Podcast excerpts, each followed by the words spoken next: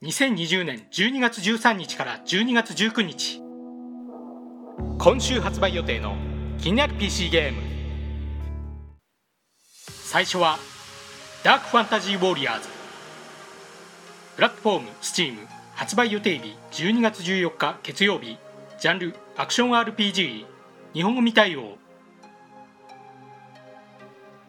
ダークファンタジーな世界を舞台に闇の魔物たちと戦う三人称視点の高難易度アクション RPG 魔物の攻撃を回避し剣や弓魔法を駆使して決死の戦いを生き延びろ。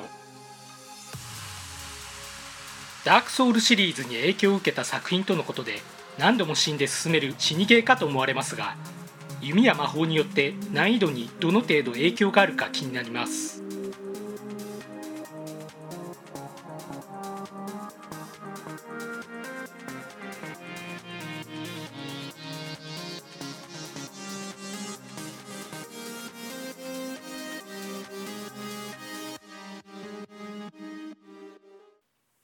2作品目「ノーザンライツ」プラットフォーム STEAM 発売予定日12月14日月曜日早期アクセス開始。ジャンルサバイバル。日本語未対応。シベリアの島で連絡が途絶えた施設のクルーを調査するレンジャーを描く一人称視点の極寒サバイバル。自然の脅威に立ち向かいクルー失踪の謎を解き島を脱出しよう。デモ動画を見ると気温と思われる表示があり気温が下がるとどのような影響があるのか気になります。いずれにせよ長時間外にいるのは危険なゲームかと思われます。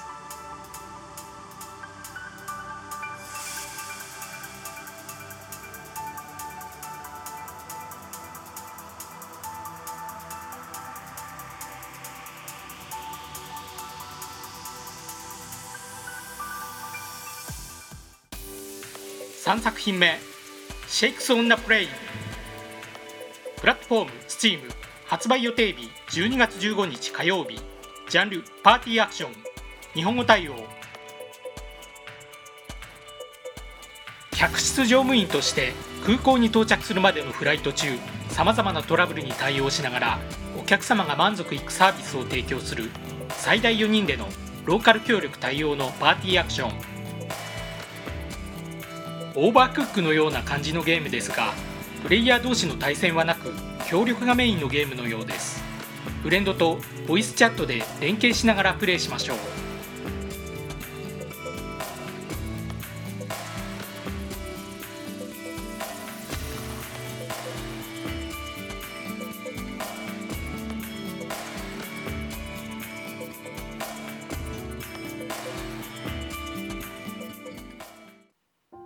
4作品目。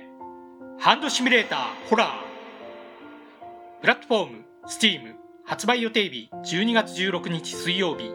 ジャンルシミュレーター。日本語未対応。物理シミュレーションの手を使って作業をするハンドシミュレーターが今度はホラーに。ある古びた農場で立ち往生してしまった。快く思わない住人たちを避けながら脱出を図る。サバイバルに続いて今度はホラーが登場しました。とはいえやることは自由に動かせる不自由な手を使っての作業であることは変わりません。本作も最大4人でのオンライン協力に対応。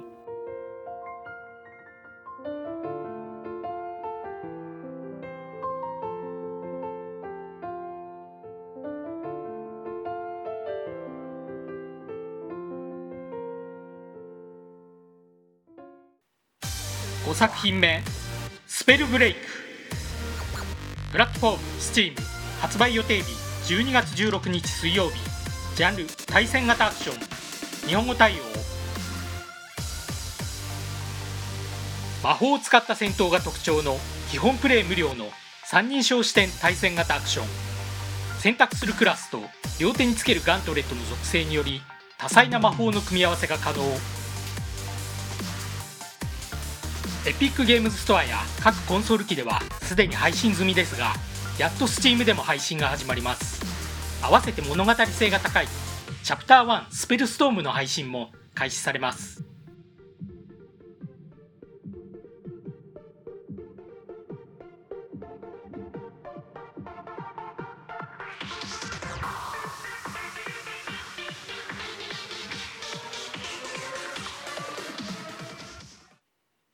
6作品目「ファイト・オブ・アニマルズ・アリーナ」プラットフォーム STEAM 発売予定日12月17日木曜日。ジャンル対戦型アクション。日本語対応。ミーム動物たちによる対戦格闘ゲームファイト・オブ・アニマルズがスマブラ系対戦アクションに進化。今度は最大4人でステージギミックやアイテムを駆使して大乱闘。もともと格闘ゲームの中ではカジュアルな方でしたがスマブラ系になりさらにカジュアルになった感じですね。今後新たなミーム動物も登場するようです。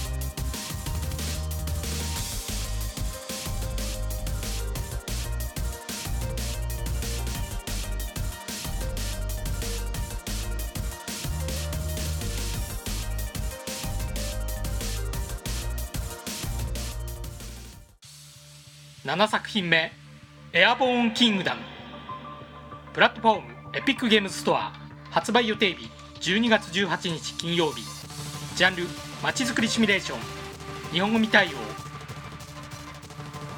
空飛ぶ浮遊都市を建設するまちづくりシミュレーション。住民の不満を解消しつつ地上の資源やテクノロジーを探して都市を拡張し地上の王国と同盟を結んで大帝国を築こう。空中には資源がないため都市自体を移動して地上の資源を探したり重心を考えながら都市を拡張しないとバランスが悪くなったりと普通の街づくりにはない要素がいいですね。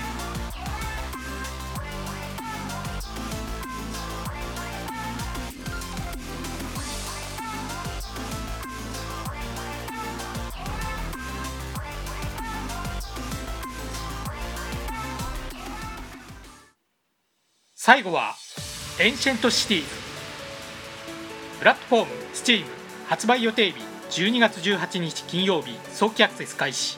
ジャンルまちづくりシミュレーション。日本語未対応中石器時代を舞台に何もない荒野から古代都市を築くまちづくりシミュレーション。技術の発見と改良資源や人口の管理略奪者や自然の脅威と戦いながら人々を導こう。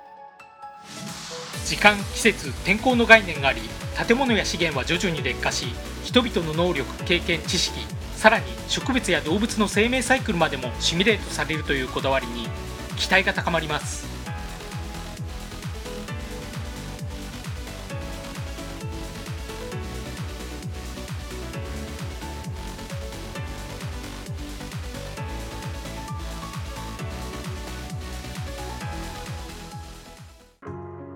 今回紹介したゲームはいかがだったでしょうか？ご意見ご感想をいただけると励みになります。